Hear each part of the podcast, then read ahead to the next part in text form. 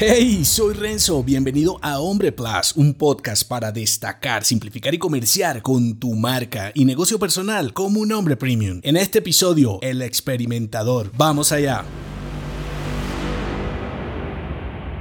Intentar, examinar y comprobar para aceptar o rechazar es más gratificante que atinar sin ensayar. El hombre que se atreve a probar cosas nuevas constantemente tiene ventajas creativas y competitivas sobre el que no. Y aunque parece algo de sentido común que lo es, esperar que las cosas se te revelen como algo divino no es quizá la mejor estrategia personal y profesional. Desde saber cuál es tu elemento, si estás en él o no, si lo que haces es tu pasión o fue algo con lo que tropezaste y te enganchaste o fue lo que te enseñaron hasta hacerte preguntas como ¿qué hubiera ocurrido si hubieras visto otras cosas? Si en vez de tu escuela hubieras ido a otra o si hubieras estudiado la otra carrera que te gustaba. Llega un momento en nuestra mediana edad en la que filosofas más, identificando que una pequeña decisión le hubiera dado un vuelco completo a tu vida. Más cuando tus elecciones fueron influenciadas por tus miedos, creencias cerradas de la edad, validaciones de de otras personas que te incitaron en ese momento por la opción que elegiste. Entonces, en vez de enloquecer tratando de saber si fue o no la selección acertada, ocúpate de experimentar nuevas rutas, aventuras, actividades, oficios, diferentes maneras de pensar y actuar. Y verás que no solo te será más gratificante experimentar lo desconocido, sino que en esas exploraciones libres sentirás cuando fluyes como un hombre más inteligente o cuando estás en el sitio